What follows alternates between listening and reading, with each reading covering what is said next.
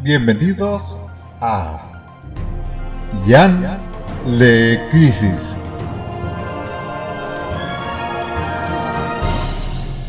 Un podcast sobre crisis en tierras infinitas. Bienvenidos a un nuevo episodio, uno de estos nuevos especiales, ya no son especiales, ¿no? De Jan Le Crisis. Jan Le Crisis. Que ya está Jan, que ¿quién es Jan? Jan Gutiérrez, es del título. Eh, yo soy Gus Casals, estamos, empezamos leyendo hace casi un año Crisis en Tierras Infinitas, este crossover eh, tan importante de DC que relanzó el universo DC y entonces nos pareció como un, un chiste divertido leer un poco el post-crisis, entonces leímos los relanzamientos del Superman Batman de la Mujer Maravilla, de la Justice League, si escucharon el último par de episodios. Leímos Legends, que es este crossover que vino posterior, y a partir de Legends sabíamos que salían otras cosas también. Y entonces así terminamos leyendo lo que estamos leyendo ahora, que qué es. Es raro, es raro porque, no sé, yo, el libro que tengo se llama Savage Velocity. Savage Velocity, ¿dónde sale esto? A ver, en realidad se llama Savage Velocity por un motivo, ahora vamos a estar hablando de esto. El primer villano importante que aparece acá es Vandal Savage. Que después se olvidan. Y después, sí, y, después en los números que vos no leíste aparece una, una amenaza que es una droga que le da super velocidad a la gente que se llama Velocity 9. Entonces Savage Velocity es de alguna manera una manera de eh, resumir lo que son los primeros arcos de la serie. Eh, de los cuales hoy leemos seis números. Leemos seis números. Y no cinco, como dijimos la vez pasada. Sí, no me acuerdo. Bueno, nada, leemos seis porque también. Esto vamos a ir hablando. La historia es medio como una gran historia que va, digamos, si bien hay como dos bloques importantes. El primero es el de Vandal Savage, después está el del Kilgore y el de Speed McGee, pero el del Kilgore y el de Speed McGee eh, eh, están casi. Eh, son como una continuación uno del otro, ¿no? Y bueno, es la aparición de Tina. Ahora vamos a meternos con todo eso. Quiero mencionar, ahora les voy a dar un poco de contexto histórico y algo de contexto histórico nacional también. Eh, si estuvieron viendo los comentarios que nos dejan en todos lados, está el chiste, estas historietas se editaron en Argentina, se editaron en, dentro de las ediciones que hacía Perfil. Son muy queridas por lo que se llama la generación Perfil, que son estos chicos de entre 35 y 45 años. Los nenes. Unos nenes que estas historietas se editaron con el nombre de Flushman. Bueno. El, hombre inodoro. Sí, bueno, hay toda una historia. Eh, salió ahora un apologista de esto en el podcast de la Batea. Si quieren, vayan a escucharlo. Lo cierto es que había una revista clásica en Argentina que se llamaba Flash una revista que era una mezcla de tabloide con chimentos, que no tenía nada que ver con las historietas. que compraba mi bisabuela. Exactamente. en, casa de mi bisabuela, cuando entraba, estaba la revista Flash arriba de la mesa. Bueno, la revista Flash existía.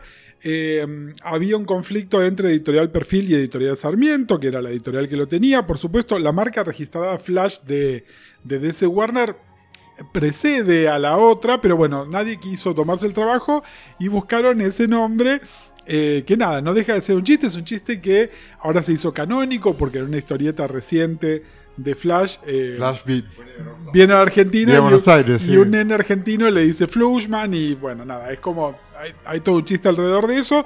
Eh, ustedes saben, yo no soy generación perfil, Ian tiene la edad para ser generación perfil, pero no lo es porque de momento no leyó porque en ese momento estaba leyendo en Rise. Por ejemplo, eh, así que nosotros vamos a referirnos a esto con Flash, pero bueno, esta serie de Flash es eh, muy... No la revista en sí, ahora vamos a hablar un poco de la historia de la revista, pero sí esta era de Flash es muy querida y por eso es que eh, para una generación entera de la cual soy parte, Flash es Wally. ¿No? Ahora vamos a hablar de la historia de Flash, pero básicamente Em, y también, bueno, está el tema de la distorsión que nos ponen los años. Eh, Barry aparece por primera vez en el año 56, lo sacan de circulación en el año 85. Es decir, estuvo un poquito menos de 30 años como Flash. Wally estuvo más. Porque Wally aparece como Flash por primera vez en el año 86, ponele. Y ahora estamos en el 2023 y Wally sigue siendo Flash, aunque en el medio lo sacaron y qué sé yo hay todo un tema de quién es el Flash de cada generación, ¿no? poco de contexto, dos cosas. Primero sobre Flash en general. Flash eh, aparece por primera vez en Flash Comics número 1, esto es en el año 40-41. Flash en ese momento era Jay Garrick. Eh, es uno de los pocos personajes que tienen revista propia, si bien Flash Comics traía historietas de otros personajes, como por ejemplo de Hawkman, el personaje principal era Flash. Flash está en publicación eh, hasta el número 105 de su revista, o 104, no, 105 si no me equivoco, y la descontinúan. En el año 56, eh, Julius Schwartz hace este experimento que es reutilizar el nombre del concepto de un superhéroe de la era de oro, cambiarle algunas cosas y relanzarlos. El primer experimento de estos Garrick era el del sombrerito con alas. Exactamente, que es una versión de Mercurio, ¿no? De- Claro, sí. Bueno. Entonces, en el año 56, en la revista Showcase número 4, aparece Barry Allen por primera vez. Barry tiene este traje que es el traje clásico de Flash, es el que tiene Wally en esta revista, es el clásico traje rojo, que es un poco también como el modelo de los trajes de la era de plata. Y si bien alguna gente lo pelea, la era de plata empieza en Showcase número 4 con la primera aparición de Barry en el año 1956. Es como uno de esos cortes, pum, duros que hay, ¿no? ¿Y Y- por qué pelea? porque hay distintas versiones de cuándo empieza la edad de plata o no, no, cosas que no vienen al... Ok.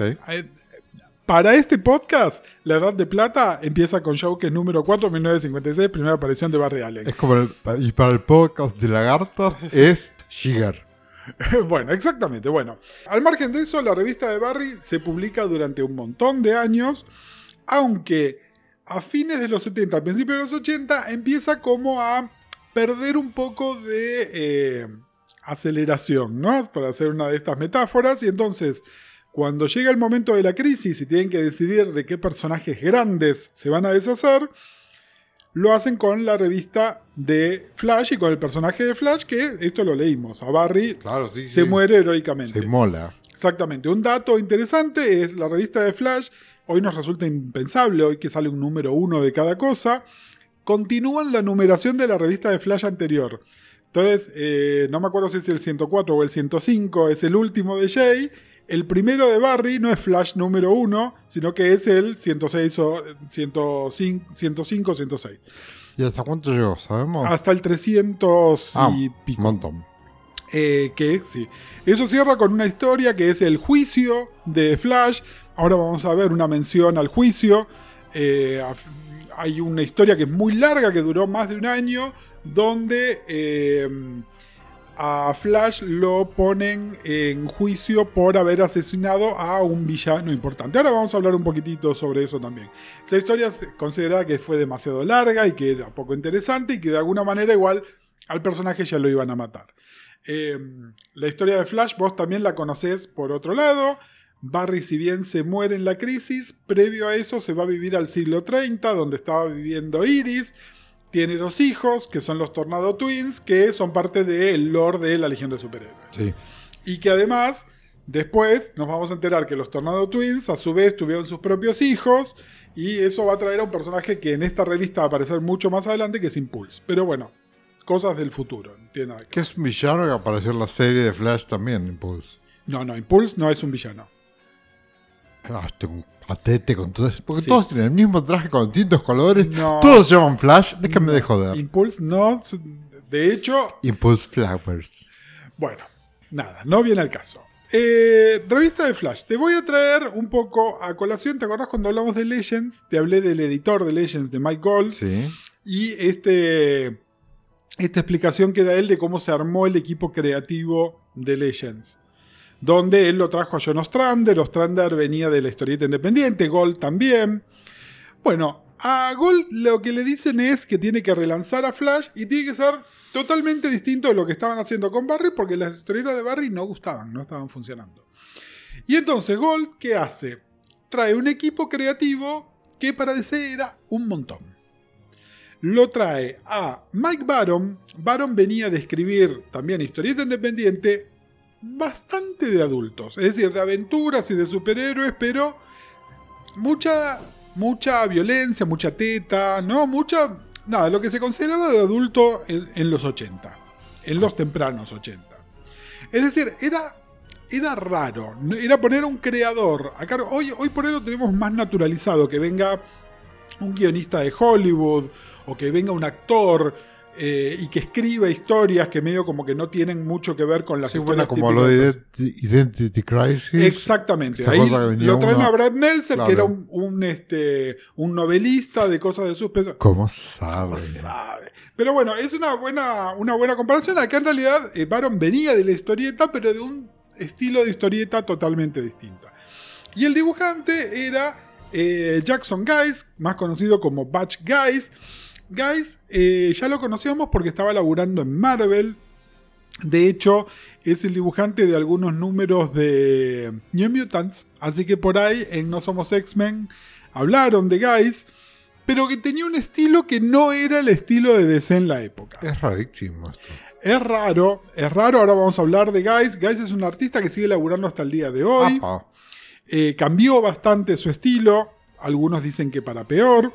Pero es un tipo bastante consistente en el sentido de que le das un laburo y el tipo lo hace a tiempo y lo entrega. Y ¿Toda esta obra está dibujada dibuja. por él? No. Ok. Bueno, ahora, ahora, a ver. Spoiler de cosas que igual acá no vamos a leer. Este equipo creativo no funcionó, pero no funcionó por un margen enorme, no funcionó. Es muy interesante leer el correo de lectores de la época. La gente lo odiaba. Eh, y ahora vamos a hablar un poco de por qué también. Pero básicamente, sobre todo, este, Baron estaba para escribir otras cosas y se va medio a la mierda antes de que termine, medio como que completa su contrato medio por obligación, que era por 12 números. E inmediatamente después lo agarra William Mensner Loebs. Mensner Loebs se iba a quedar 5 años escribiendo la revista, que en términos comiqueros es un montón.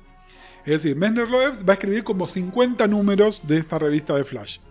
Que es mucho, mucho, mucho. Y de hecho, cuando pensamos en Wally como Flash, estamos pensando o en Mensner Loebs o en el guionista que viene después, que es Mark Wade. Pero eso ya es en los 90, es más de Wa- 10 Wade, años después. Yo sabía Wade. Vos leíste cosas de Wade y Wade escribió durante mucho tiempo Flash y es como de alguna manera lo que se considera el mejor Wally.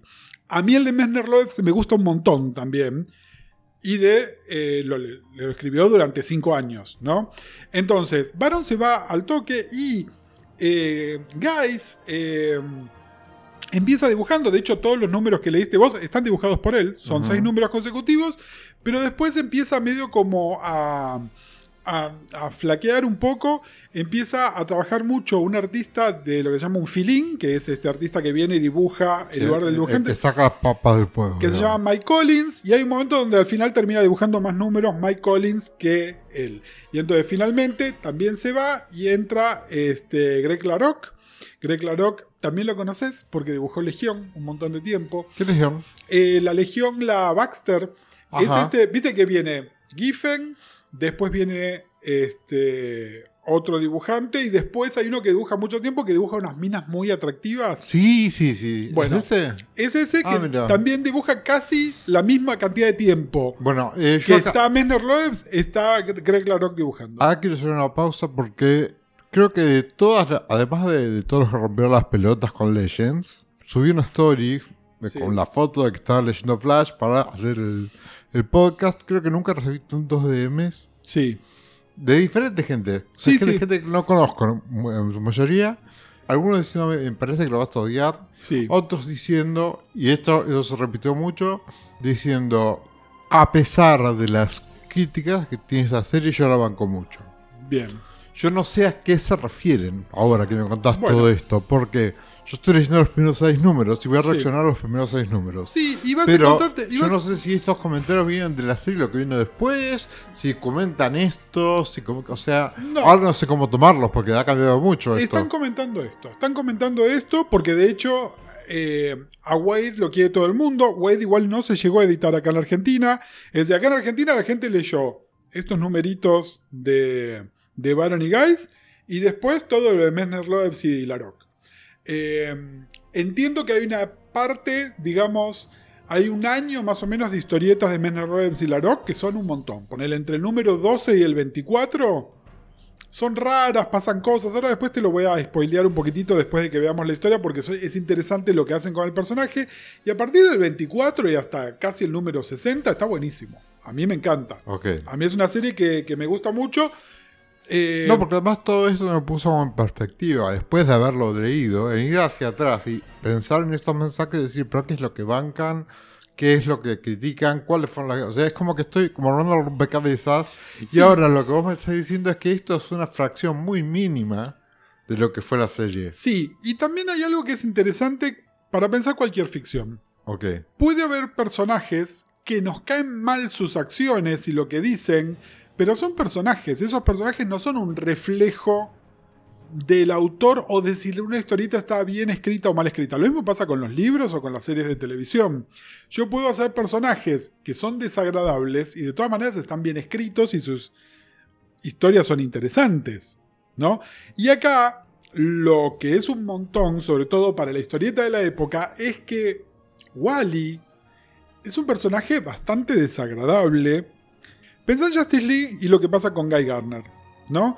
Pero Guy es un personaje en una serie coral donde además vos se supone que tenés que tener una mirada Sí, no, además es como comer, comer relief también. Exactamente. ¿no? O en cambio, acá, Wally de repente no es el personaje más querible del mundo y es el protagonista absoluto. mm, De hecho, si yo te tengo que criticar algo específico de lo que hace Baron, y lo pienso de siempre y ahora que releí me pasa un montón, que la serie no tiene elenco secundario. prácticamente no. Prácticamente No. lo tiene. A ver, Baron eh, presenta un recurso que va a ser el recurso que después usa Messner Loebs y el que usa White también. Así es, va a ser el recurso con Wally durante casi 20 años. Que es que la historieta está toda narrada en primera persona. Hola, mi nombre es Wally West, tengo 20 años. Bueno, eso se va a mantener durante toda la serie. La historia de Wally siempre está contada en primera persona. Pero fíjate que lo primero que hace Messner Loebs con agarra la revista es le pone un elenco secundario. Porque acá si no es, es todo punto de vista de Wally. Wally además, y hagamos un poco de historia, yo les dije la historia de Flash. Wally aparece por primera vez en el, en el año 63. Eh, es el sobrino de Iris, porque Comics adquiere super velocidad y se transforma en Kid Flash, o para los que leíamos Novaro era Flashito. ¿No? Déjame de joder. ¿En serio? Era Flashito, sí. Ay, chico. Bueno, eh, Kid Flash después es como el psychic de Barry, pero no como Robin que aparece en todas las historias. Aparecía en algunas historias de Flash. Y después, cuando hacen a los Teen Titans, los primeros Teen Titans son Robin, Flash, eh, Kid Flash, Aqualad, Speedy, ¿no? Después aparece Wonder Girl y todo lo demás. Entonces, Wally tiene una historia con los Teen Titans de todas las épocas. Cuando se relanzan los New Teen Titans, él es parte del equipo inicial y era uno de los protagonistas. Eso de, Wolfney Pérez. Exactamente. Él era uno de los protagonistas. eh, Digamos, estaba la vieja escuela, que eran Robin, él y Wonder Girl, y la nueva escuela, que eran Cyborg, Starfire, Raven y qué sé yo, más, bueno, Changeling. Y de alguna manera nunca hubo una caracterización buena de Wally. ¿No? Y lo que hace Wolfman y Pérez lo hacen medio un toque, eh, lo que hoy pensaríamos republicano, ¿no? Medio conserva, muy pro Estados Unidos, este, muy, eh, muy guerra fría todo, ¿no? Ujú. Muy Midwest, Sí. ¿no? Es decir, sin ser un redneck, pero muy Midwest. Un tipo como muy conservador y qué sé yo. Y finalmente se va de la revista porque era el personaje menos interesante de ese elenco, que ella era muy grande. Y de alguna manera le dan de salida con una excusa que es que eh, usar sus poderes lo estaba matando. Sí. Que esto aparecía en crisis. en crisis y al final de la crisis como que se cura Se de cura, eso, sí. pero como resultado, y es algo que está muy presente de estos números, queda muchísimo menos veloz. Sí. Es decir, apenas llega a la velocidad del sonido.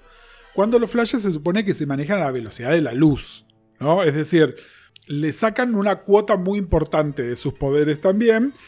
Nada. Y eso No, y me pareció como re interesante también eso. es ¿eh? Digo. interesante, es interesante porque además eh, implementa esto de que él quiere volver a ser veloz, porque él, como Kid Flash, tenía los mismos, es decir, no solo de esos poderes, tenía los mismos poderes que Barry, podía vibrar sus moléculas a través de las paredes, podía viajar en el tiempo, podía viajar a las tierras paralelas. Todo eso lo hacía con la caminadora cósmica, que acá se hay un Sí, chiste sí, al respecto sí. también. Eh, y entonces, como que se implanta eso, y también algo que vamos a ir comentando, que es que usar sus poderes le da muchísimo cansancio Muchísimo hambre. y muchísimo hambre. Lo de que tiene muchísimo hambre queda como canónico de Flash, es más, en la película de Flash que Está, vimos sí, está sí. eso también. Pero escúchame, eh, ¿esto empieza con él? ¿No estaba antes? Empieza con él. Ah, mira vos. No, Barry era como No, superhumano me- en el me sentido pareció como Superman súper- de me pareció súper lógico que Claro, tuviese limitaciones. Claro que sí. Lo que pasa es que los héroes de DC no tenían esas limitaciones. Eso era más de personaje de Marvel. Ajá. Es decir, en espíritu esta historieta de Flash es mucho más una historieta de Marvel, en una historieta de Marvel tipo Spider-Man o tipo Daredevil, que una de DC. ¿no? El héroe juvenil con muchos problemas, que es querible pero como persona muy fallido. Después también otra cosa que me llamó la atención es la edad. Me pareció muy jovencito. Bueno, pero él viene de los Teen Titans. Tiene los Teen Titans, pero igual, el momento de tomar, digamos, las obligaciones de, de su Sí, antecesor, ¿no? Está presente todo el tiempo en la figura de Barry. sí. Y. Nada, me, me llamó la atención que sea tan chico. Y bueno, después ya hablaremos de eh, su- su- sus relaciones sentimentales. está, bueno, pero ahí está el problema con Wally, con Nightwing, con estos héroes que son segunda generación.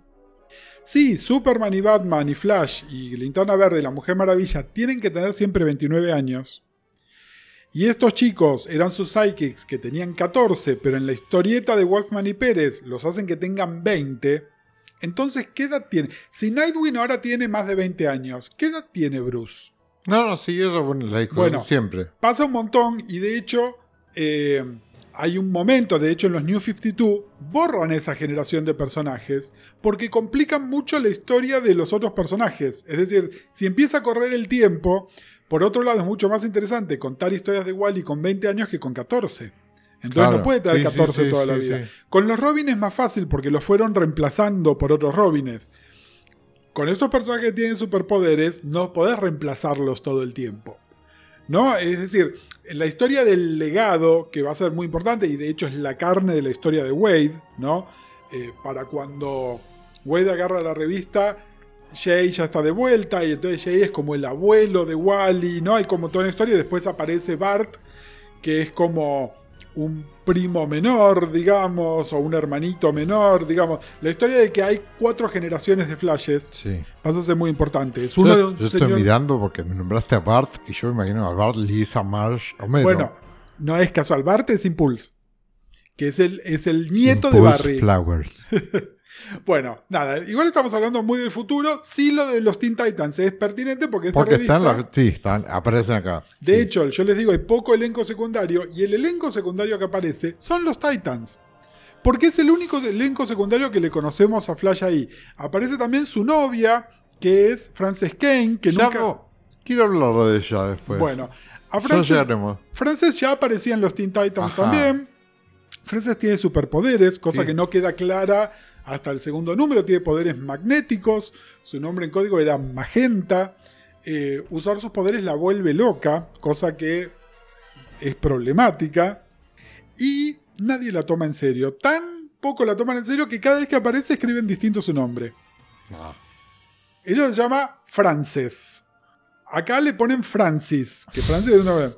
Después más adelante le dicen Frankie. No puede ser. No, bueno. No, no, no, no. Nada, ella, Frances que Esos son forros escribiendo mujeres, en realidad. Eh, totalmente y no dándole nada a este personaje haciéndolo totalmente irrelevante. Pero bueno, la revista eh, empieza justamente Porque te con... digo, bueno, ya, ya vamos a llegar ahí. Ya vamos a llegar.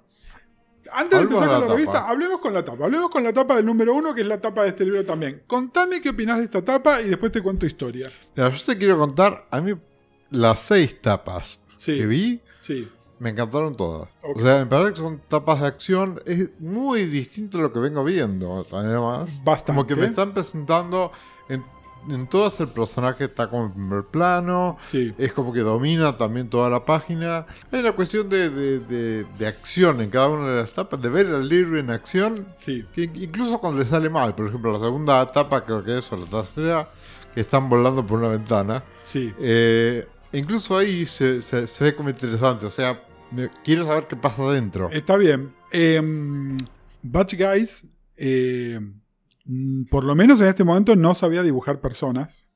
Ah, Esta tapa está redibujada desde cero. De hecho, en, hay- se puede ver, no, no- no está en este libro me parece, pero la hemos visto en, en otros libros, el boceto original que hizo él, que la anatomía está toda mal. Era como Wally corriendo con las patas de patarradas, eh, una para adelante y otra para atrás, y se ve que alguien dijo, no querido, y entonces está hecha esta otra tapa que no parece Guys, a pesar de que le dan el crédito a él, que yo creo que está o totalmente arreglada por Larry Masted, que es el entintador, o hay ayuda de alguna otra persona, por ejemplo de Mike Collins, que es el que después es su artista filim. Porque la tapa del número uno que había dibujado originalmente este tipo era vergonzosa. posta. Era una tapa, era que algo de como arte interior nos hubiésemos reído. Pero como tapa del número uno de un relanzamiento, era vergonzoso. Algo que fue impreso y que estuvo a la venta. No, no, no, no. No llegó. No, no, no, no llegó a estar a la venta. Este, por eso, es algo que después salió en alguna revista o en alguna cosa ah, así. te ganan echar pelotas. ¿Por qué lo sacaron? Es cierto, malo. Bueno, para mostrar, porque bueno, nada. Lo odiaban al tipo. Guys tiene, tiene muchos problemitas con la anatomía. Vamos a estar ahí ya hablando de eso. Sí, bastante. sí, sí, tiene Sobre problemas. todo, sí, sí. sobre todo para dibujar a, a alguien que está corriendo todo el tiempo. Que además, eh, a ver, tiene un traje rojo, pero en realidad es una figura desnuda corriendo todo el tiempo, ¿no? Te quedaste con esa imagen Ya ahora. lo haremos, sí. No, no, sí, sí. sí. Bueno, nada, la revista empieza como decíamos, ¿no? My name is Wally West. eh, el- la, la historia empieza con él cumpliendo 20 años. Y lo primero que hace es comprarse eh, un número de lotería. ¿Y seis? ¿Qué mierda es esto? Son, unos, son unos- unas barritas de candy bars, como si fueran este, Milky Way, ¿Sabes una qué? cosa así. No, no lo quise buscar, pero digo, no, esto lo voy a que preguntar. se llaman Babe Ruth, como Sí, el lo, voy a, lo voy a le voy a preguntar al micrófono porque seguro debe haber una historia detrás. Eh, por eso no quise googlearlo. Y decía, y estaba buscando, ¿qué mierda puede hacer? Y dije, será un tipo. Es un candy bar, es un candy bar que yo calculo que no existe más, pero... O sea, que con seis candy va a ser pudo dar la vuelta para cruzar la calle. O sea, es. Sí, sí, o, o pa- para ir corriendo. Bueno, nada, va a su departamento en Brooklyn, están los titanes que lo están Tengo, esperando. tengo que ir a mi departamento para ser sorprendido. Claro, ¡Surprise! Sí, surprise, no, bueno. Muy lindo. Están ahí, los titanes le, este, le regalan unas zapatillas especiales, qué sé yo. Eh, ninguna de la caracterización de los titanes se parece demasiado a los titanes que conocemos, no hay problema. Y Wally recibe una llamada telefónica que lo están llamando de un hospital para que eh, lleve corriendo un corazón para un trasplante de New York a Seattle. Acá hay algo que la revista nunca te aclara. Y que no sé si... A ver, yo te lo digo habiendo leído el resto de la revista, ¿no? A ver. A ver, acá a él lo llaman para que haga esto y la primera cosa sorprendente que hay es que él pide plata por hacerlo. Dice, yo no cobro un sueldo, este, esto que están haciendo ustedes es con fines de lucro, yo les voy a cobrar, ¿no? Y incluso está eh, dentro de la historia el comentario de todo el mundo diciendo, "Ah, un héroe haciendo esto, ¿no?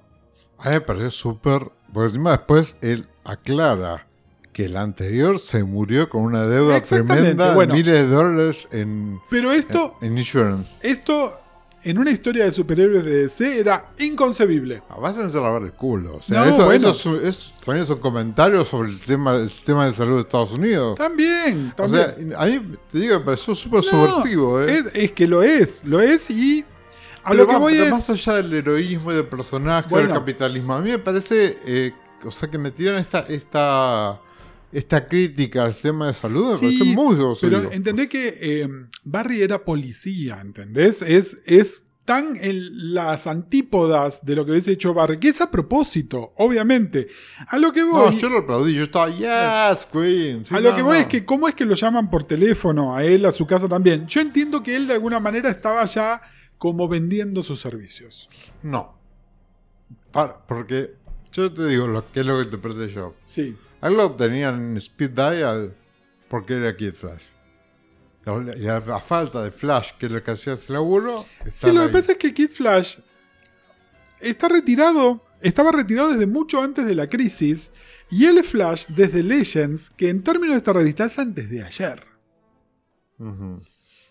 Sí, no, no, a mí no, me pareció como que era todo No, no. muy... Bueno, el Como que lo tienen a Speed Dial como que contando con que él iba a hacer su trabajo y él dice, bueno, muchachos, acá todos ganan plata Sí, y sí, esto no yo- es una non-profit. bueno, y él lo que pide es que le paguen el seguro médico este, Que es una... Es súper... y un vuelo de vuelta. Lo que pasa es que también acá está el otro tema. La gente sigue asumiendo que él tiene los poderes de Flash y él no tiene los poderes de Flash.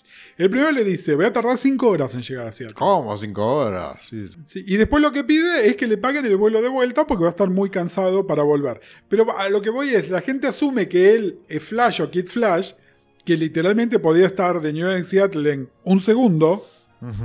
No, y él dice digo, voy a tardar 5 horas. eh, para mí esto estaban dando por sentado de que, es- de que alguien iba a ocuparse de eso. Como, Sí, que, es, sí. como que es un deber. Esta cosa del heroísmo y qué sé yo, como que... sí, Es lo, es lo que hace- y es lo que tenían acostumbrado además, porque tienen la mochila preparada ya este, con el... o sea, es una mochila, no es una heladera. sí, sí, a lo que voy Claro. es...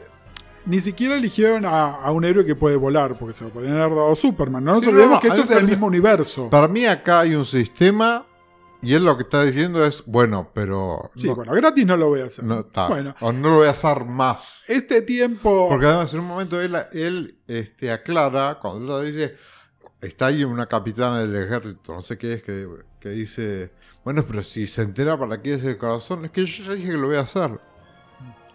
Está bien, bueno, a lo que voy es, establecimos en este podcast y en otros contenidos de la fábrica Gusian que ya es, es una persona horrible que odia a los héroes y está del lado de los villanos. Entonces para vos lo tenés súper normalizado, pero ten en cuenta que para el consumidor de superhéroes en el año 87 esto era un montón. No, no voy a hacer ahora de culo. Bueno, no, no se vaya a lavar el culo, estás aplicando una retro lógica a algo que es de hace 35 años. Eso es lo que te estoy diciendo. Pero bueno, al margen de eso, todo el viajecito de él corriendo este, sirve para que él haga este monólogo interno donde habla de su Igual, relación con Barry. venimos de Legends donde hay un, un monólogo de Reagan y Superman, este, que también es súper complicado. A mí no, no me parece que, que sean estúpidos que lean esto.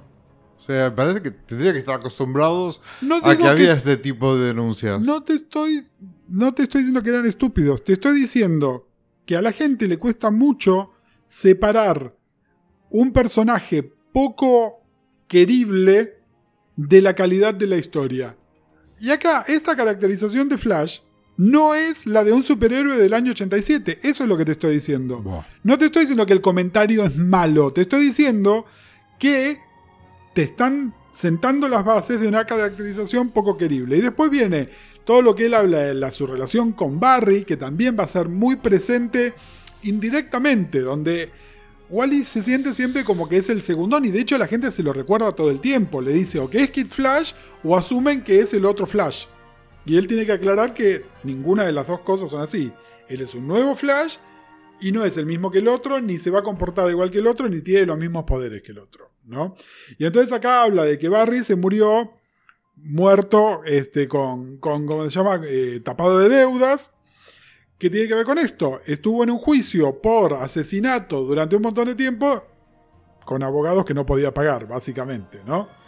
Este... No, y lo más triste, Justice tuvo que pagar por su funeral. O sea, no tenía ni siquiera un No, seguro no, un- de. no tenía un mango. desastre. Un desastre, un desastre no, pero te banco, te banco.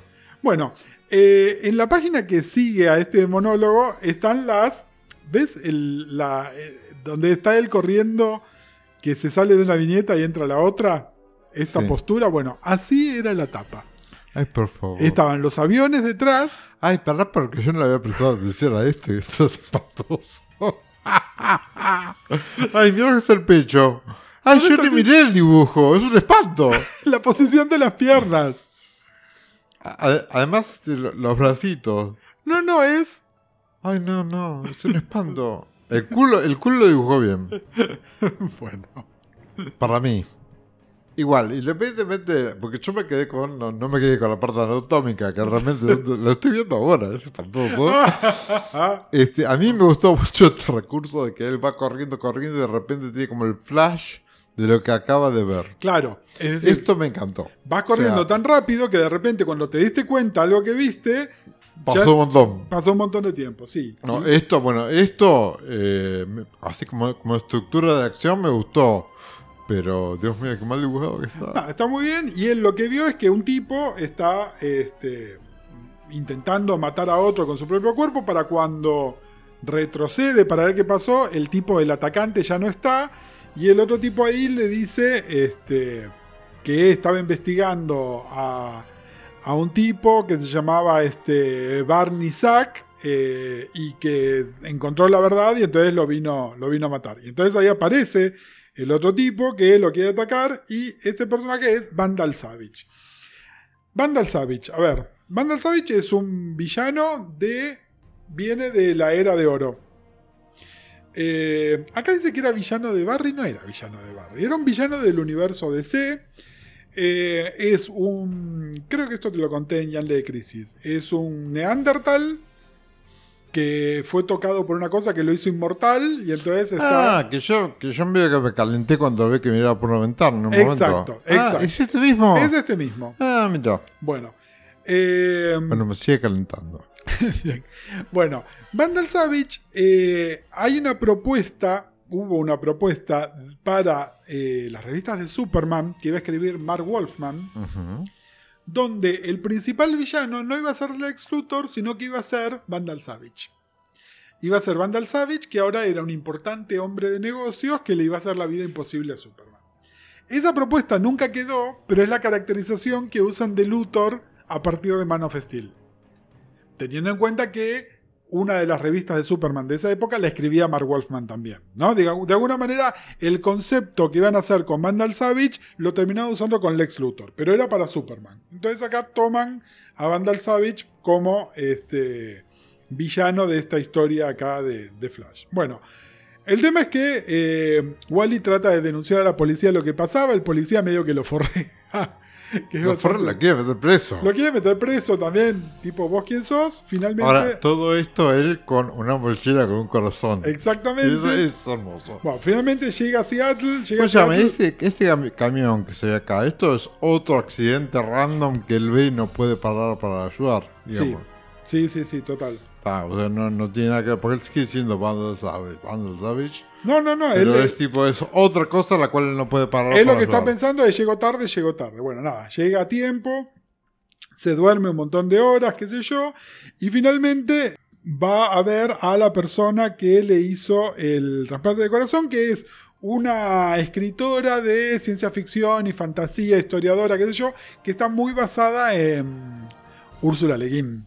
Ah, ¿no? hay, hay como un dejo ahí, Sí. pero de alguna manera es, es como un guiño. Ah, yo ni, ni debe parecer algo, Sí, es, es un guiño muy pasajero. Tenés que saber quién es Úrsula Le Guin, ¿no? Y un poco pensar en este personaje que además es como cultísima, ¿no? Porque no solo escribe ciencia ficción, sino que además sabe historia, qué sé yo. Nada, él aprovecha para preguntarle por Vandal Savage. Ella le dice, bueno, es como una especie de mito, ¿no? Que existe, pero si hoy estuviese sería increíblemente poderoso para el bien o para el mal, ¿no? Estoy viendo a Úrsula. Ah, está bien. No, sí, sí, me quedé, me quedé ahí, porque ¿no? son referencias que se me escapan. Mirá vos, qué bien. Bueno, nada, el tema es que Wally se toma el avión de vuelta y hay un ataque terrorista en el avión. Contame qué te pasó con esto. Ay, chicos. Vieron que yo es como que. Igual estoy como acostumbrado a reaccionar a las pelotudeces de una mala escritura de los 80, ¿no? Pero estos estaban actuando en el nombre de la liberación, del ejército de liberación del, tercer, tercer mundo. ¿Me qué explicar? Bueno, nada, es una manera Ah, no. de... Y, man- y mandaban el avión a Cuba. El avión lo están desviando a Cuba, sí. No, no, fue tipo. ¡ah! Ah, bueno, nada. Wally los para. Eh, de nuevo, nos muestra por un lado lo peligrosos que pueden ser los poderes de Wally, ¿no? Es tipo, te doy 25 piñas en un segundo. Por otro lado, él se lastima la mano dando todas esas piñas. Cosas que con Barry ni, ni se hubiesen pensado directamente, Yo, ¿no? yo celebro esto. Yo celebro la vulnerabilidad del héroe. Mm. Eh, me- gusta, me gusta, me gusta. Bien. Me gusta que, que haya balance.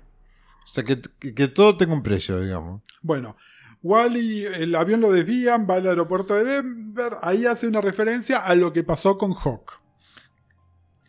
Hawk es Hawk de Hawk, Hawk and Dove. Dove. Exactamente. Bueno, Hawk, cuando se muere su hermano en Crisis, como que Hawk and Dove se balancean todo el tiempo, ¿no? Es como que uno es el, la violencia, el mal, el impulso, y el otro es el- la razón, el amor y qué sé yo. Al morirse Dove, Hawk está fuera de control. También en un modo este, republicano, América, qué sé yo. Se va a Nicaragua, intenta ayudar a los contras, intenta tirar una bomba para esterilizar la Ciudad de México y que los mexicanos no se sigan reproduciendo. What the fuck. Exactamente.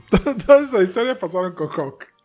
Entonces cuando él dice acá, hace poco pasó Hawk y hizo un quilombo, a eso se refiere con el quilombo. Que lo visto. Un quilombito, bueno. Eh, No, no, ¿quién escribió eso? Es una historia larga. Eh, Ay, Dios. bueno, nada. Wally finalmente vuelve a su casa y ahí se entera que se ganó la lotería. 6 millones y medio de dólares. Sí, esos números no me cierran, pero por ningún lado. ¿Qué Porque- cosa? Porque cuando compran este, el- cuando compran la mansión los Hamptons, la mansión sale 8 mínimo. Sí, pero estás pensando en plata de hoy. Ten en cuenta que incluso ese. Hoy en las- la lotería, el Powerball, son 100 millones de dólares. Ajá. Es decir, estos 6 millones y medio son como 50 millones. Ok. En Ok, plata no, de no, hoy- yo yo cuando, cuando vi que entraba a comprar cosas, igual me iba adelantando. Pero cuando vi, vi la mansión de los Hamptons, Sí. digo, yo sé que eso. Pero igual, 8.5 mínimo. pero ten en cuenta otra cosa. Vos estás pensando en Argentina, donde vos vas y te compras una casa taca taca. En Estados Unidos, vos compras todo Mortgage, crédito. mortgage. La casa, el Lamborghini, todo eso son plot points. Ah. Que te voy a contar cuando termine al final del Bien, programa. bien, bien, interesante. Interesante y inteligente. Bien. Bueno, el tema es, Wally ve que alguien le dejó un paquete en la casa, dice, ah, hay un regalo de Francine, después lo voy a ver, qué sé yo, y resulta que no, que lo que hay es una caja que tiene un corazón adentro. Hablemos de terror. Sí. Esto me encantó. Esto me. Yo reacciono muy bien a esas cosas. Sí, aparentemente. No, no, no. Toda esta secuencia, desde, desde, desde la boludez de ganar lotería, que él está solo mirando la tele y toda. Nada. Hay como pacing en los, los cuadros y todo. Sí. Todo el temita del, del- del paquete Sí. me encantó. La mano que enciende la luz, me volví loco. Y cuando doy vuelta a la página, hola. Ahí se ahí ya no hay terror. Es tipo, vamos a tomar el té. Bueno, nada, el, el último splash es Vandal Savage y ahí continuamos para el número que sigue. Pero bueno, fuera de la joda, me parece que me pareció hermoso esto. O sea, yo vaya- te- terminé el primer número entusiasmado. Vayamos un poco más rápido porque estamos en el número uno y no dijimos nada y van como 40 ¿Por qué minutos. vos hablas un montón, Gustavo? Ah, la. Y sí, Bueno, tapa del ¿qué número es 2. mía la culpa? Tapa del número 2. Es la imagen que vos decías. Está decía, sí, sí. Eh, saliendo por la ventana. Eh, esta tapa. La esta- cara de él me gusta mucho. bueno, esta- eh, todo esto es el entintador. Ajá. Esto no es guys, esto, esto es 100% la remastered, poniendo oficio y salvando un dibujo que. Que habrá sido espantoso. Exactamente. No, bueno, ahora con todo lo que me contás, sí, igual la tapa a mí me gusta. No, no, la tapa es hermosa, pero claramente, mirá, las caras, la cara de Vandal Savage en la primera página del otro número, y claramente no es el mismo dibujante.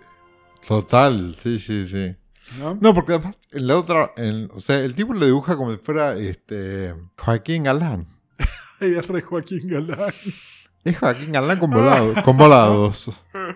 Porque además tampoco, eh, esa cosa toda rococó que tiene el Sí. tipo este. O sea, no entiendo, la, no entiendo las decisiones de, de moda.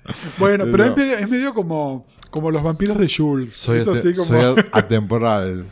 Soy atemporal. Soy temporal y soy medio vampira. De hecho, viste que en un momento hace una referencia, dice Pero- que para pero- seguir viendo tengo que comerme, eh, tengo que tomar la sangre de mis enemigos. Es decir, hay, hay como un subtexto vampírico también en todo Sí. esto. Igual los vampiros de Schultz van en culo y con cueros. bueno, O sea, yo a este lo quiero en culo y con cueros. Pero eso es otra historia para otro podcast. commission, commission. Commission, commission. Luciano Vecchio, cumpleaños.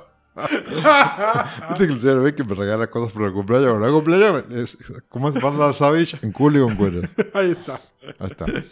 Bueno, nada, eh, queda este, como establecido que Savage es una bestia a nivel físico y además está usando magia.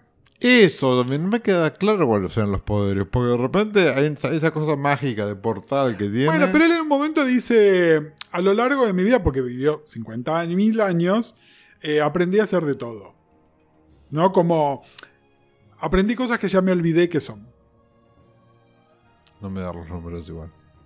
¿Por qué no te dan los Si nombres? es un Neandertal. Bueno,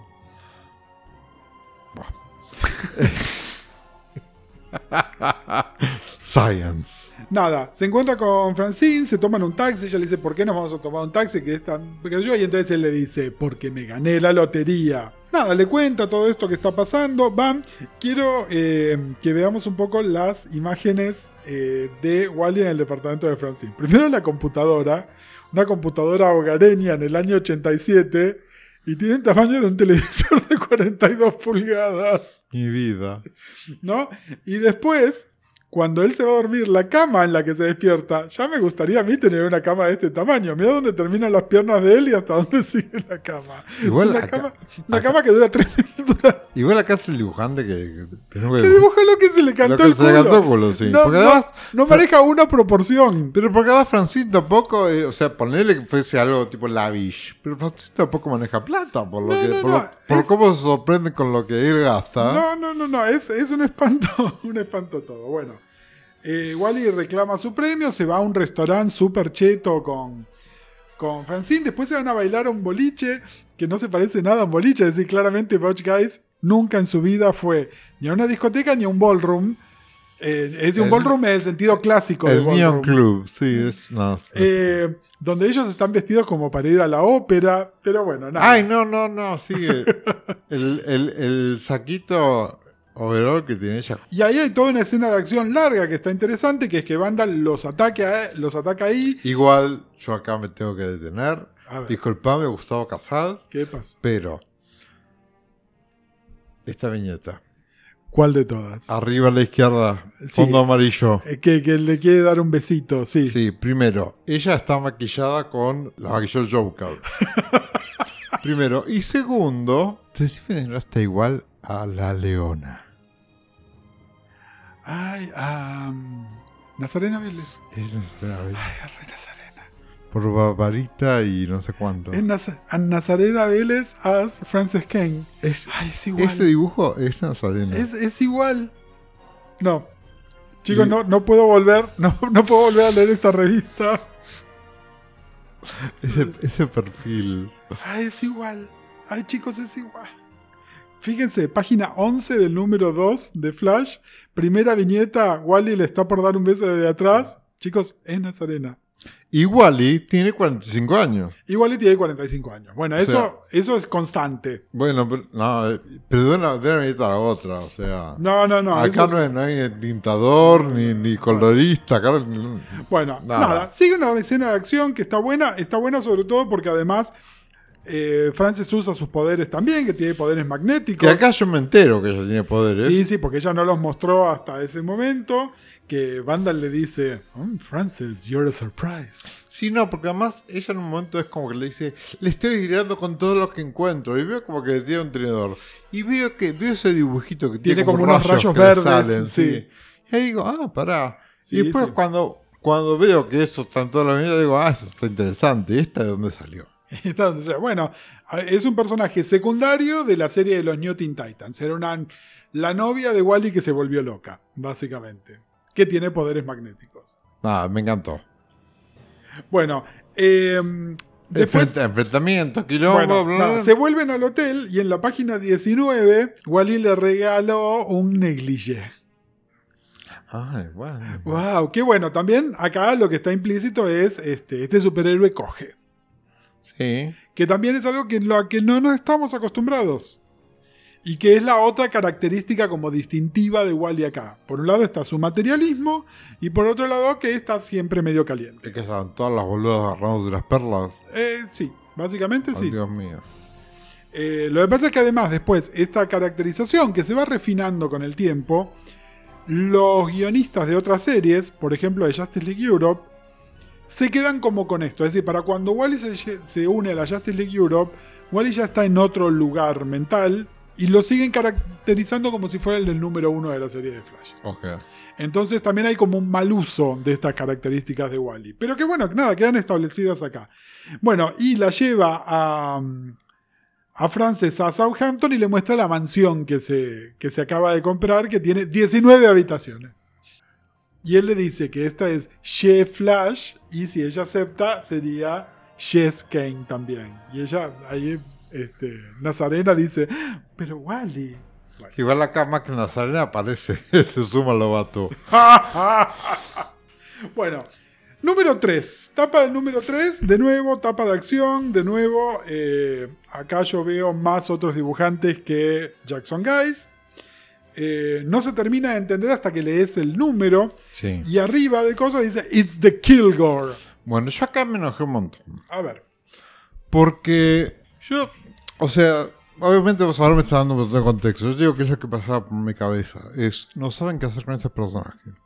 Porque de repente le encuentran un antagonista, lo hacen enfrentarse.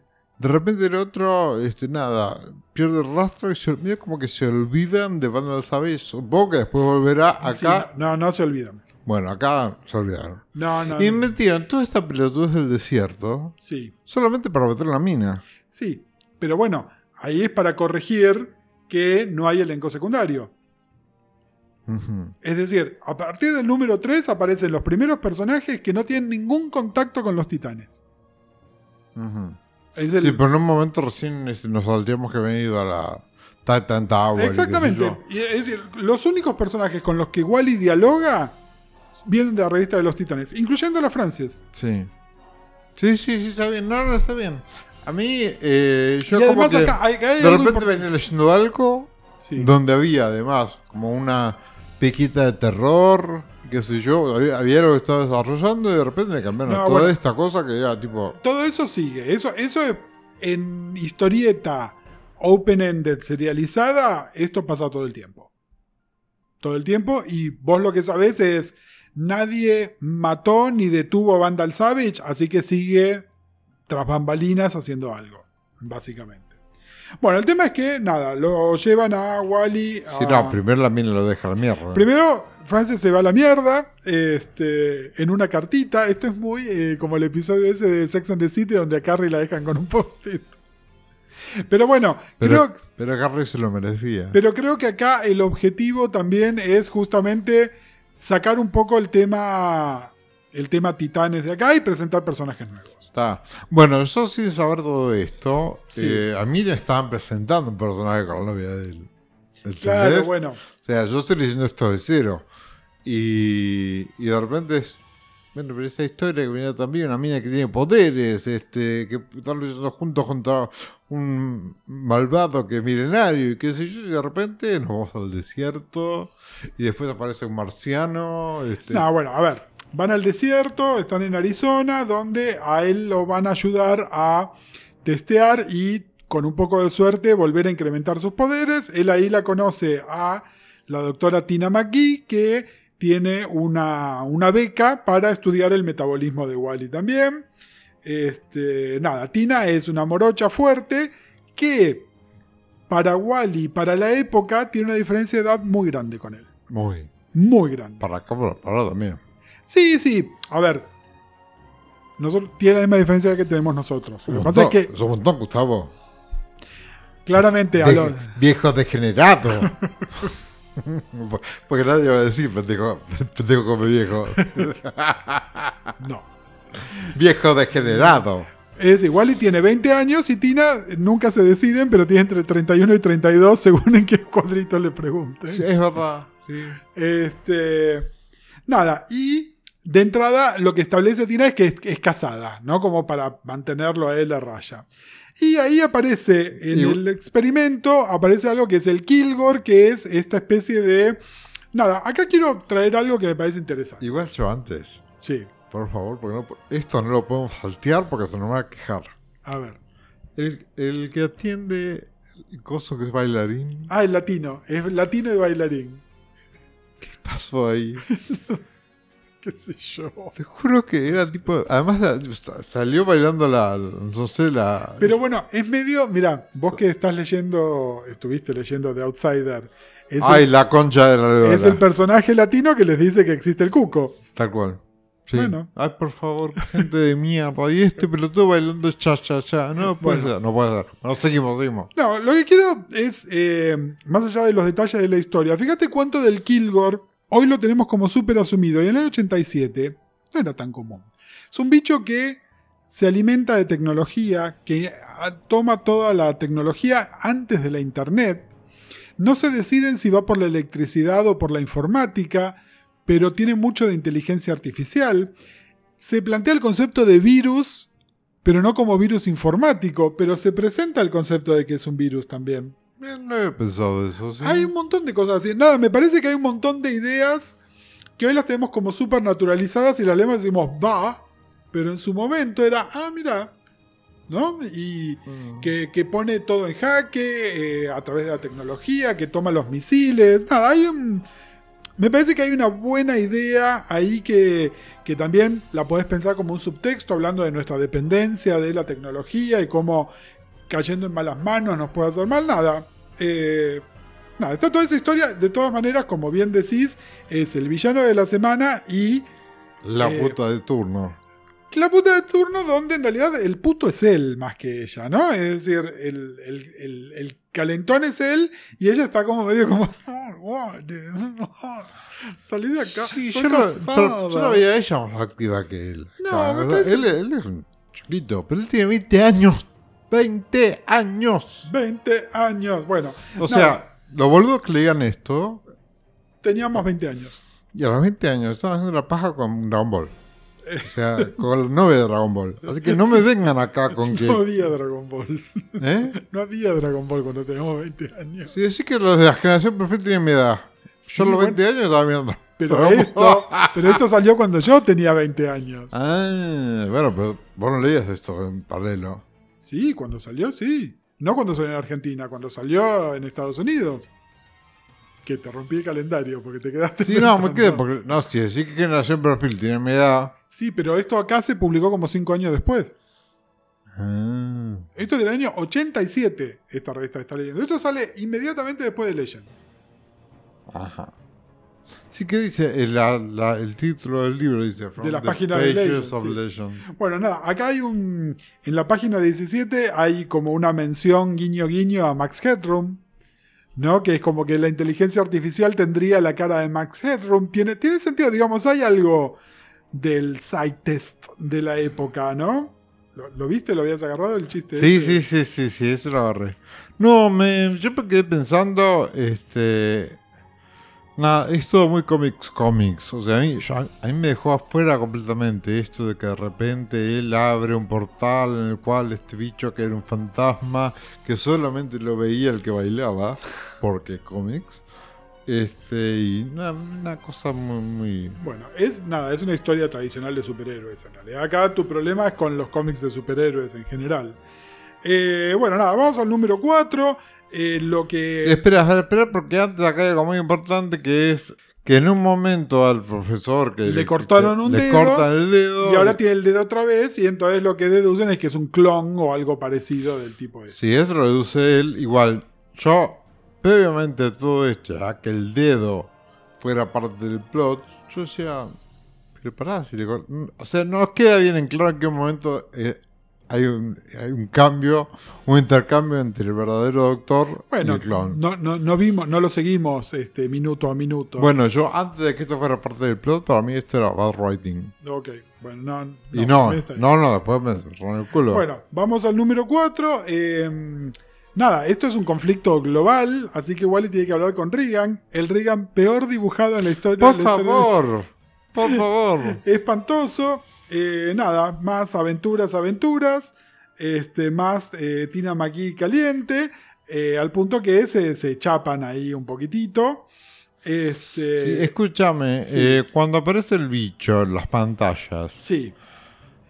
ah, ¿Reminiscencia qué hace? No sé. Esa caricatura el- espantosa. no sé qué es. No sé, no, no lo ubico. O sea, el personaje tiene la coronita como torómbolo de las historietas de, de Archie, pero no, no es. Eh, no sé, no sé.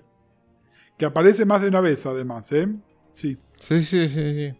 Bueno, y después de repente que este, la trola esta pasó de, de estar con un guardapolvo de científica a la tolerita con tetas al aire. bueno, Porque... porque es sexy. Bueno, nada, el tema es que finalmente lo vencen, es decir, acá no hay mucho para saber, lo que sí, como que ella deja entender de tengo que arreglar las cosas con mi marido, ¿no? De- según qué edición estén leyendo de esto, en el medio viene el anual 1. el anual, que a nadie le interesa. No lean el anual 1, a nadie le interesa. No hagan como yo con Justice League tampoco. Exactamente. Vamos directamente a No, Flash. otra cosa que quiero rescatar acá es que cuando este bicho eh, toma toda la, te- la, digamos, la tecnología o la- la- Sí. las cosas de, eléctricas, la gente está tipo barbarie. Ah, sí, Y sí. me hizo acordar mucho a la película de mierda esta que vimos con Julia Roberts. Sí, sí. Que de repente el plan, uy, cuento al final, uy, Uh. chicos, al final de la película de Julia Roberts.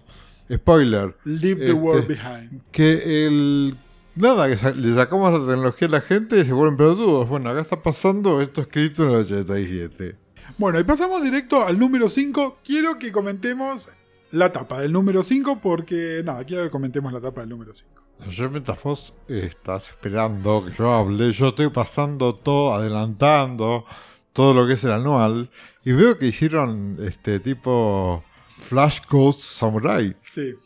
¿qué es esto por favor?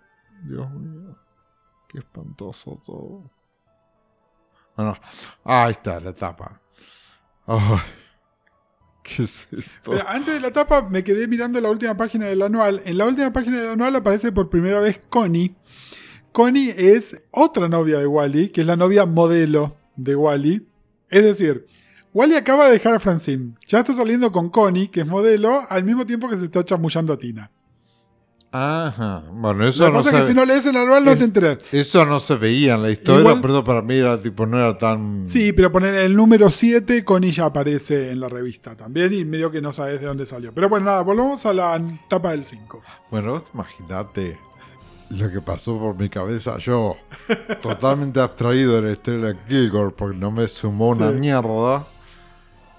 Que aparezca el bicho este que la, la- la- la leyenda. en El- la- el globito, el globito de diga, diálogo. Oh no, Mi it's my husband. Mi marido, a mí me encanta. Tú aquí. Me, me- me encanta porque es re, es re telenovela. Es re, mirá, todo el tiempo, si están escuchando Lagartas, cuando vemos las interacciones de, de Diana y de Lidia, decimos esto es re dinastía. Y esto es re dinastía y es la misma época, es re de la época, ¿no? Es la telenovela. Oh no, mi marido, nada más que mi marido. Es un tipo con una especie de traje de superhéroe supervillano que está haciendo un desastre también, ¿no? Pero nada, es una. Me gusta por, por lo referente, Yo me digamos. quería cortar la pelota. ¿Por qué? Porque me parece una mierda. O sea, toda la historia esta, me, nada, todo lo del desierto, el Kilgore, que yo me había quedado enganchado con lo anterior. Bueno, pero ya pasó lo anterior. Let Bueno. go, let go, Elsa, let go. Deja de mirarme así, estúpido.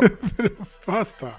Bueno, nada, vamos. bueno, a ver, el mérito de esto, ¿sigue siendo tentador o acá hay algo de la cara de él? Porque me gusta la expresión de él. No, hay algo de la cara de él. Creo, creo que esta. Acá, acá veo más. Acá veo más guys. Veo. Sí, veo más guys que en otra cosa. Igual sigue el entintador, sigue terminando lo mejor. Este número no está eh, entintado por Larry Masted, sino por Jack Torrance, que es un entintador que no, no lo ubico. Eh, se nota que es distinto. Bueno, acá y, y acá es cuando este, tengo que decir, "Oh, qué mal, que fui, qué mal, que fui, qué mal que estuve. Claro, que cuando te, te enteras del background de esta, De Tina, que nada. porque hasta ahora era mi marido, estoy casado, mi marido y mi marido, pero le, le, le chupo el pinocho Sí. al, a- al- al pibito de 20 años. Y acá nos enteramos de que en realidad el tipo es un sádico de mierda. El, marido, está- el marido, a ver, acá hay algo que es interesante que después queda más desarrollado más adelante. El tipo no fue siempre así. El tipo está haciendo unos experimentos para mejorar a los humanos. Un poco en esta época ya la discusión sobre qué le hacía la- el exceso de testosterona a los cuerpos de los tipos que se querían muscular o qué sé yo, que los hacían más violentos, sé yo. Ya se hablaba de eso. Sí, no, el tema de los esteroides en general también. Y ahí está muy. Yo no, quiero meter mucho en contexto histórico de esto porque no lo tengo claro. Pero está todo el tema del entrenamiento olímpico también. Claro, bueno. No, es en la eh, época de los doping. Pero es que, y acá hablan de que el tipo en realidad lo que estaba elaborando era justamente para mejorar la performance de, de atletas olímpicos, nada más que está haciéndose los experimentos en sí mismo, así que el tipo es violento. De hecho, vemos en panel que la faja a Tina, ¿no? No, es, la, la hace pelota, es pobre. muy, muy violento. Este, nada, Tina lo llama a Wally al toque, Wally va corriendo y se le encuentra, tiene un, un ojo reventado. Y a su vez el tipo la mandó a, le mandó un detective que los está siguiendo. Y él ya está pasadísimo, de hecho se pone un traje, que es el traje que vemos en la tapa, pero que además ya le quedó la cara toda deformada, ¿no? El cráneo todo deformado, es una cosa bastante, este, bastante... Sí, yo voy a quedar acá. Medio body horror, un, digamos. un pensamiento bien de crisis que es A el que a ver. la gente le encanta. A ver. Y, y una anécdota también. Cuando están en el bar estos dos, que es como un diner, Sí, ¿sí? Están sentados uno al lado del otro. Y sí. yo quiero traer a este podcast una, eh, una anécdota Sí. de haber salido con gringos afuera y que un gringo que ahora no recuerdo quién era, pero que nos hizo el comentario de "Ah, me encanta que Qué ustedes, romántico. que ustedes se sientan uno enfrente del otro para mirarse las caras. Qué románticos que son. Nosotros miramos y decimos, ¿qué le pasa? a ¿Qué le ella?". pasa? Claro, y ahora me di cuenta, los, los asientos del diner están hechos para que uno se siente uno al lado del otro. Bueno, nosotros no, Nosotros no. porque Pero- somos gordas y horribles. Estos pelotudos, eh, o sea, eh, están acostumbrados a sentarse así y esto que nos vieron. O sea, ¿qué, qué hace uno cuando va a un bar? Se sienta uno enfrente del otro Claro, para mirar la comida del otro, no para mirar las caras. para robarle las papas fritas. Exactamente. Y yo, qué románticos, cómo se aman. Nosotros mirándonos como ¿qué le pasa a estos boludos? Bueno, ¿Quién no me acuerdo quién fue? Pero nada, vi eso y me acordé de eso y digo. oh. bueno, nada. Después muestran algo interesante que es que eh, el, el Jerry McGee, que tiene un nombre, el marido de Tina, eh, tiene una forma de supervelocidad y te muestra qué pasa si tenés supervelocidad, pero no tenés el control que tienen los flashes. Entonces se lleva cosas por delante. Se hace Se, mierda. se hace mierda, pero como está todo drogado, tampoco registra el dolor, ¿no? Mira como que también se pone contento. Dice, ah, no sentí nada. Me hice mierda. Pero en un no". momento se lleva por delante un caballo y tira el caballo. Ay, no, no, no. Che, la violencia acá. Sí, y esto bueno, no es solamente acá, con el caballo muerto, sino es muy en el momento de Kilgore hay un montón de muertes y hay un momento en el que hay una muerte que es explícita. Sí, sí, no sí. Está, está explícita, Total. como si nada. Después, eh, el Savage Sí. Something, ¿cómo Se, se llama? se- se tira un tipo y le arranca el corazón. Sí. Y, y- no, y, y una mina la agarra, está en el restaurante, agarra una mina y tira por la ventana. Sí. O sea, está bien, él la rescata, pero me pareció como re violento. No, es re violento. Y todo, toda esta secuencia, el tipo, bueno, primero fajando la tina, Sí, bueno, obvio. también es súper explícito, y acá eh, haciéndose mierda a él y haciendo mierda a todo alrededor. No, no, es súper violento, súper, súper violento. Pero lo que voy es, eh, yo esperaría esa oscuridad, ponele, del Batman de ahora o de esto que fue después de los 90 que siempre co- comentan de que la cosa se puso oscura y violenta y qué sé yo. Y acá como que todo muy eh, bubblegum, bubblegum y de repente empieza a morir gente, tiran uno por Bueno, la ventana. Pero por eso, cuando te digo qué es lo que traía eh, alguien como Baron a la historieta, lo que se consideraba adulto, ¿y qué era adulto? Tetas y violencia. ¿Qué estamos leyendo? Una historia de tetas y violencia. Más materialismo, ¿no? Que es muy de la época también. Eh, bueno, nada. Wally se la lleva Sí, a. ah, uno de los comentarios me mencionó los yuppies. Sí, Yo que. no sé si ponerlo como un No, yuppie. no, él bueno, o pero sea, eso- la, plata, la plata de él es por la lotería. Exactamente. Es decir, no, nada más alejado. Los yuppies eran un poco más grandes y estaban haciendo plata en la bolsa, en otras cosas. Es decir, miren la película, este, muchas películas de la época, Secretaria Ejecutiva o Wall Street. Vean cualquiera de esas películas, esos eran los yuppies. Esto no, Wally no es un yuppie. Es decir, Wally era un tipo, un pelotudo con plata, básicamente. Pero de hecho Wally es medio un redneck también. No, no, no, no es un yuppie para nada. Bueno, Ah, cuando le muestra la mansión. le muestra la mansión. Tina, decía, ¿podés creer que no tenía un sauna? y Ca- Ti- ¿qué- qué- Tina está pata medio- sucia. y Tina medio que ahí le cae la ficha, ¿no? Dice, De claro, este tipo un medio- chico de 20 años no debería vivir así. Se No. lo dice, hija de puta. Bueno, y ahí Conocemos al padre. aparece Rudy West, Rudolph West. Es un personaje que eh, ya lo conocíamos, porque los padres de Wally vienen apareciendo de siempre. Eh, pero acá lo que nos implica es que el tipo se peleó con la madre, que las cosas están medio mal, y toda esta historia. No me que es un setup para Millennium. Exacto. La puta madre que te parió, Gustavo. ¿En serio? ¿Sabes que lo pensé? Yo cuando vi que apareció el padre. Ah, ah, Cuando vi que apareció el padre de la, la- de la nada, de que después medio que se olvidan. dije, esto, esto, esto, esto correa con Millennium. esto es un setup Ustedes para- saben que yo odio a Millennium, ¿no? En realidad, a ver, el primer encuentro de Ian con Millennium es cuando estaba leyendo Legión. Que fue tipo, what the fuck is happening? Y ahora Ian, detrás de cámaras, siguió leyendo Justice League. y llegó a bueno, esto que está pasando acá, Millennium. Es el padre de él. sí. No te puedo creer. Yo no te puedo, yo te puedo creer. Porque además es todo obvio. Pero la gente se lo veía venir esto. O No, sea, no, no, no, no, no, no, no, la aparición del padre no, incluso también como que los padres de Wally están separados, sean el, ma- el matrimonio más feliz y bueno, más adelante en la revista se suma como aparte del elenco la madre de Wally, Mary West, que es un personaje también polémico por su propio por su propio mérito, digamos, no por Millennium. Bueno, pero igual sabemos entonces que el padre les picha. También, porque de los Millennium no quedó ninguno. Es más complicado que eso, pero no, no, no nos detengamos tanto. Bueno, no, no, te juro. ¿Cómo sabe? ¿Cómo sabe? ¿Cómo sabe? No, no, te juro que fue tipo, no me digas. Bueno, el tema es que eh, se van a dormir a cuartos separados. eh, eh, Tina y Wally. La cama en las casas de Wally también son camas gigantes. Bueno, pero él tiene mucha plata. Él tiene mucha plata. Este, ¿Sabes a qué me hace acordar? Sí, cuando compraste colchón, pero dudo. Lo cuento yo, lo contás vos. Lo cuento yo, la puta madre. Bueno, resulta ser, a ustedes les encanta esto.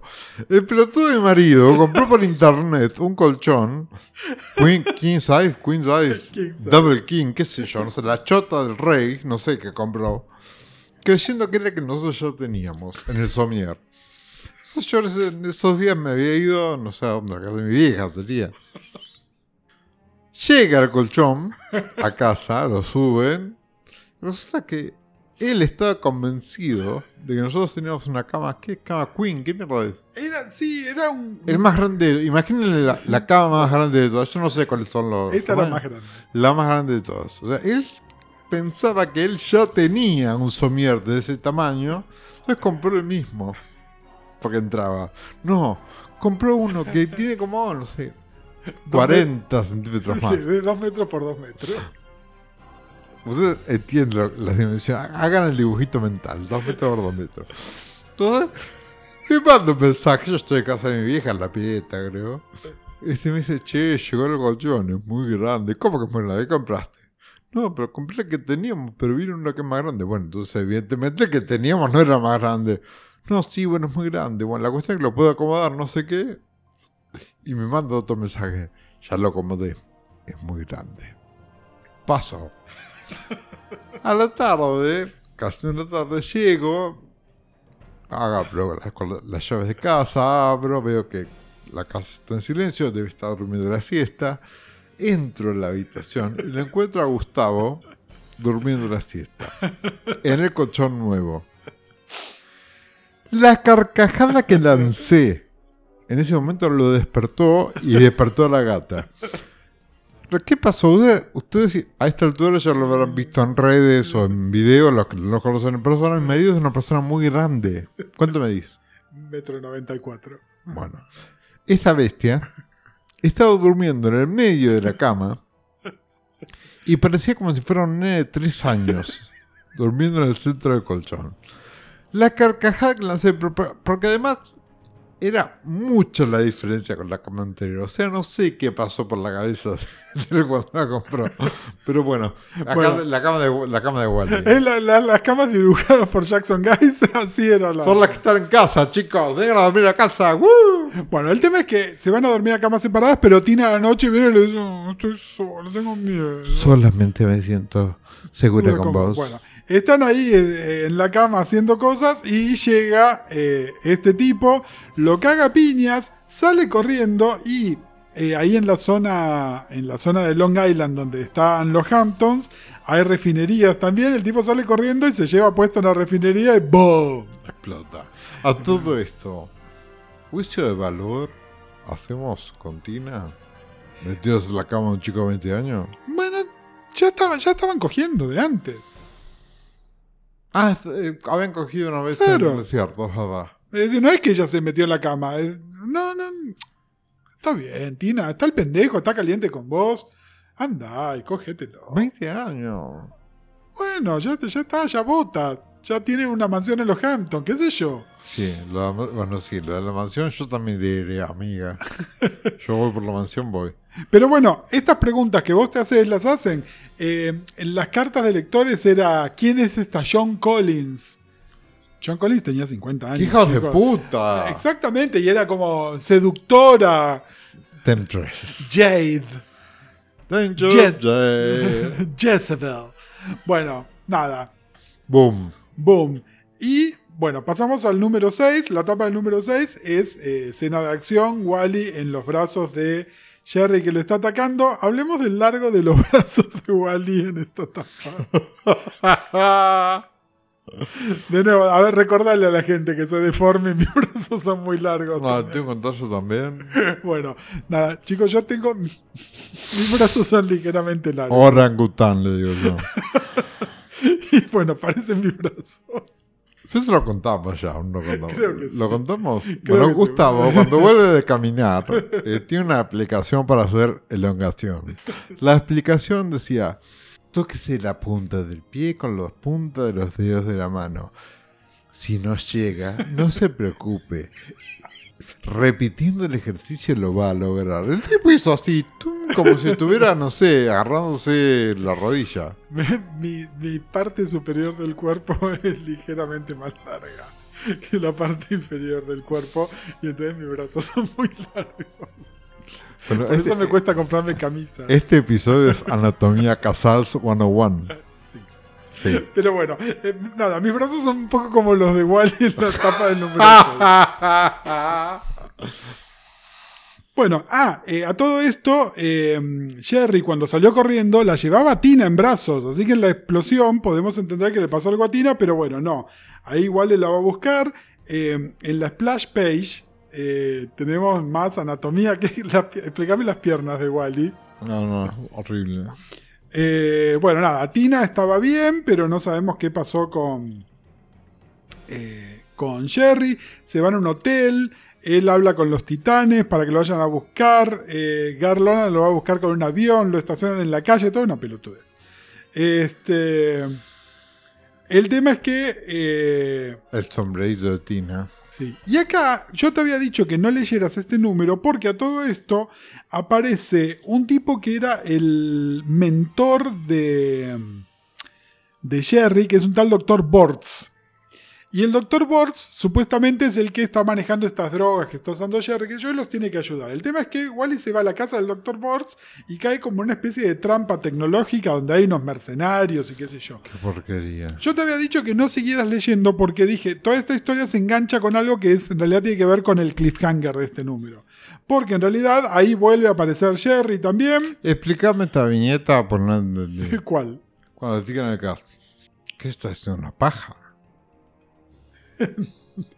No, está haciendo abanico con las manos a super velocidad y entonces dispersando el gas. ¿Cómo se está haciendo una paja? No es tan para adultos la historieta, Julián. Podría ser, ¿eh? Este, Ah, bueno, viña. entonces. Página, página 9, viñeta 3. Wally West haciéndose una tota. Y después queda tan cansado que se hace muertito, mira. Bueno, nada. Nada, bueno, esa parte de acción Sí. me gustó.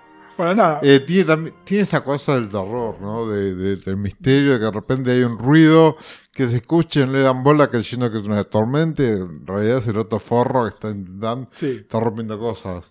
Nada, que finalmente crashea el tipo. ¿Quién dibujó a este hijo de puta? No, no, es terrible. Lo que te digo del dibujo es. Es espantoso.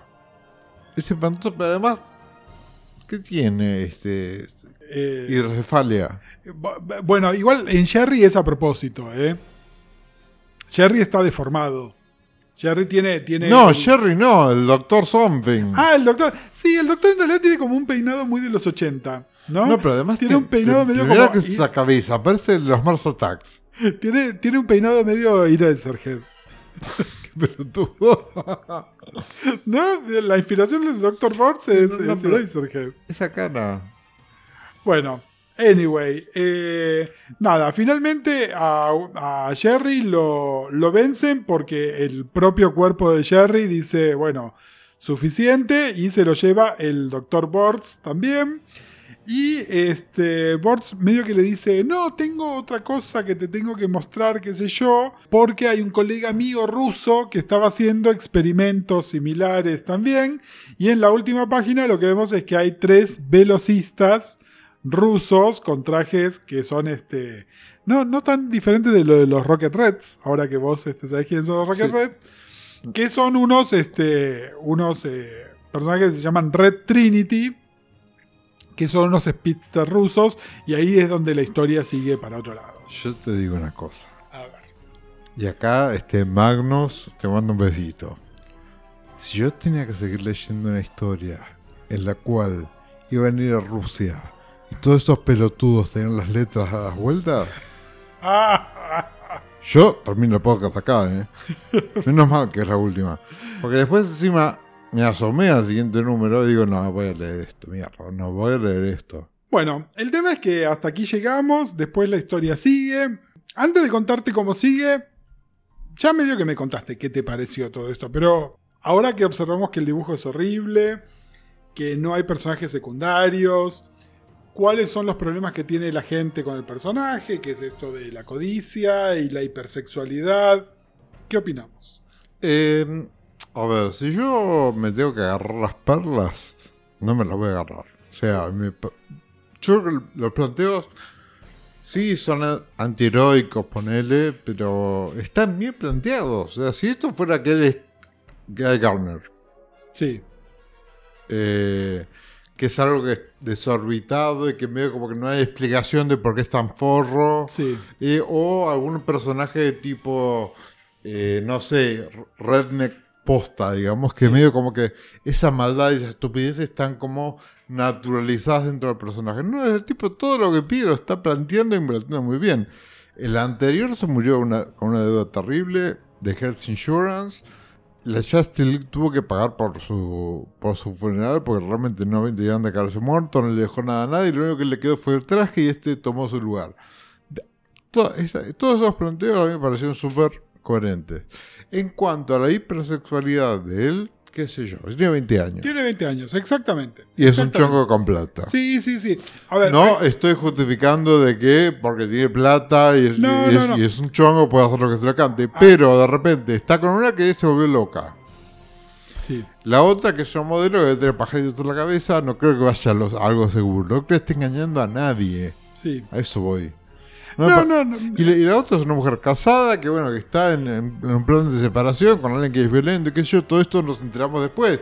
O sea, en la parte de la seducción, él no sabe que el marido es un hijo de puta. Sí, Pero después queda como implícito de que ellos tuvieron una conversación. Porque él dice, ella, antes de saber de que él es un sádico y que la caga a palo, hay un, un cuadro de diálogo de él, de, de soliloquio, en el cual dice, ella este, hace mucho tiempo que no es su marido, que se dedica a cada uno a sus cosas y a- ese matrimonio está...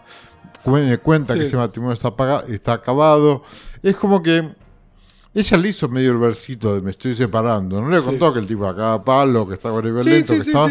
Pero es como que hubo un, pla- un planteo y las cosas se hablaron. Por eso me parece que no está engañando a nadie. No, no, yo estoy de acuerdo. Yo no leí el anual donde ahí yo querría ver cómo Sí, es igual- la relación con... No, no, Connie aparece apenas aparece, es una chica con la que está saliendo. No, no, no, no es la novia tampoco. Porque de hecho acaba de cortar con, con, con Francis hace dos horas también. Porque además, si él fuese el otro sí, y estuviese con Iris sí.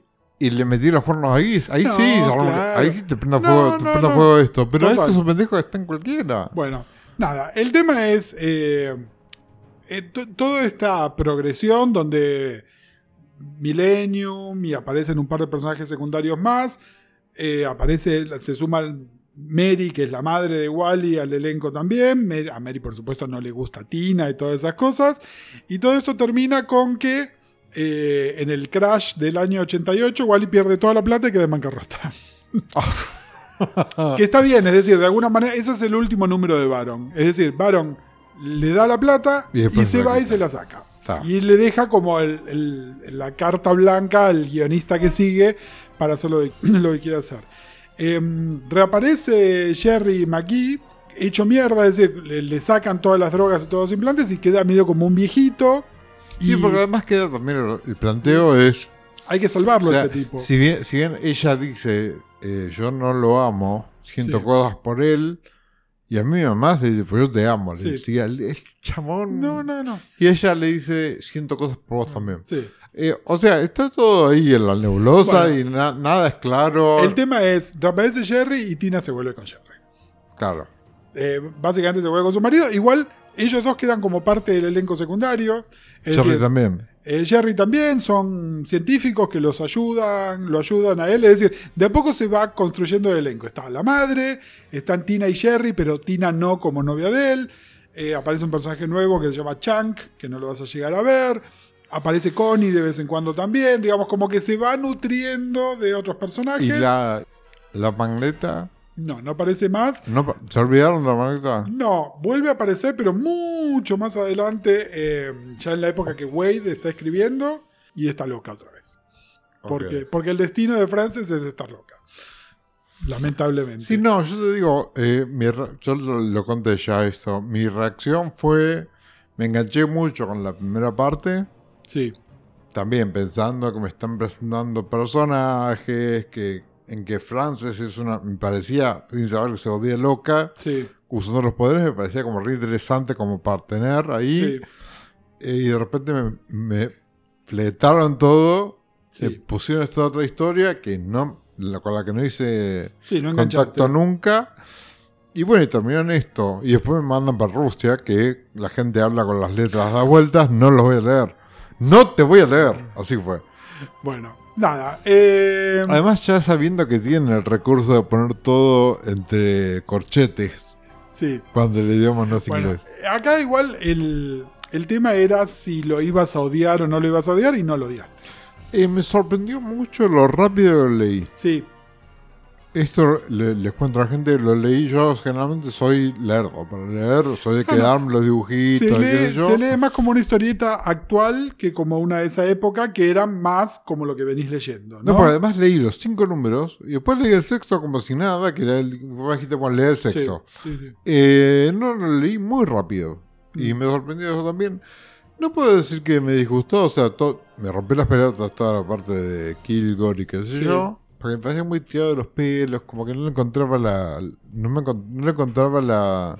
La lógica a nada, ¿no? Vos después ahora me pusiste medio contexto con mirá que presentaron Sí. conceptos de internet, conceptos de virus, conceptos de... Sí, Y medio como que ahí me cierra un poco más. O sea, me parece que lo disfruté más en la relectura del podcast. mm, Solito sí, y con el librito, me rompió las pelotas. ok. Y, y después, la no seguiría leyendo, pero no me interesa el personaje. Eh, pero Sí, pero- tampoco me disgustó tanto. Sí, sí, no, no lo odiaste. No lo odiaste. Bueno, eh, hasta aquí llegamos con esto. Eh, primero, ¿seguimos? Yo quiero seguir, sí. Bueno, ¿con qué seguimos? Yo tengo dos ideas, pero vos decime qué querés hacer. Yo tengo una idea, A ver, pero que no tiene nada que ver con Crisis. a ver.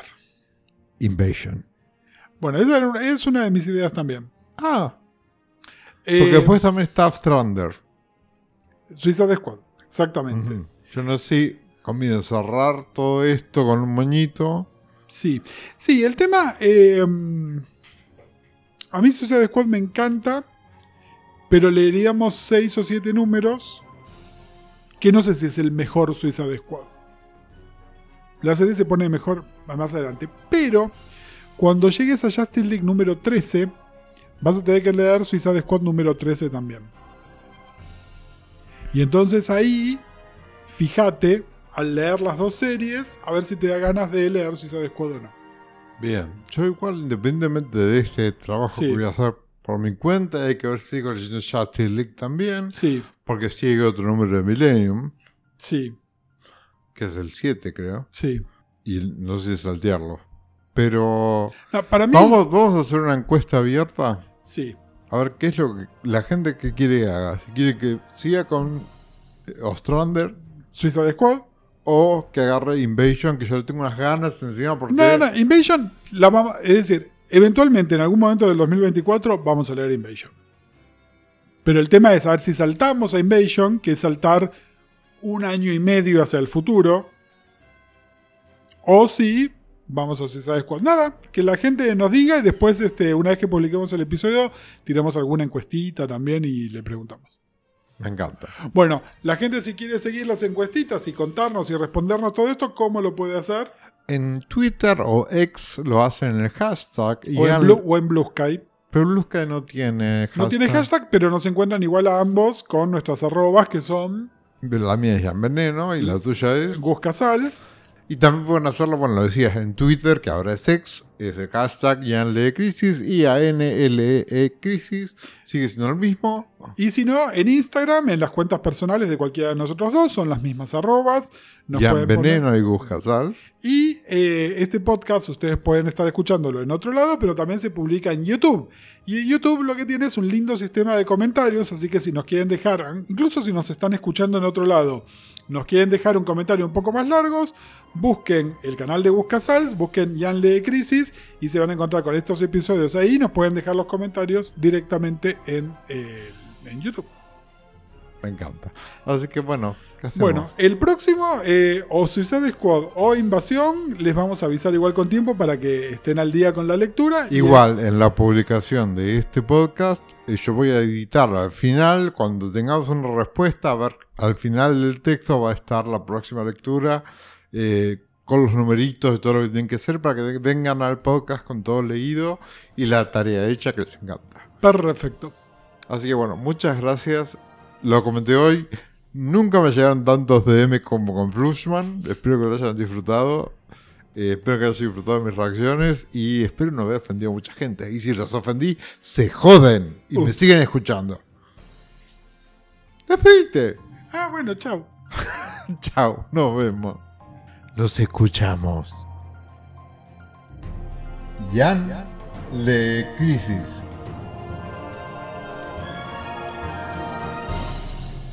Un podcast sobre crisis en tierras infinitas. Esta es una idea original de Leán Gutiérrez y Gustavo Casals. El episodio está editado por mí, Ian Gutiérrez, y los esperamos la semana que viene. Un abrazo para todos.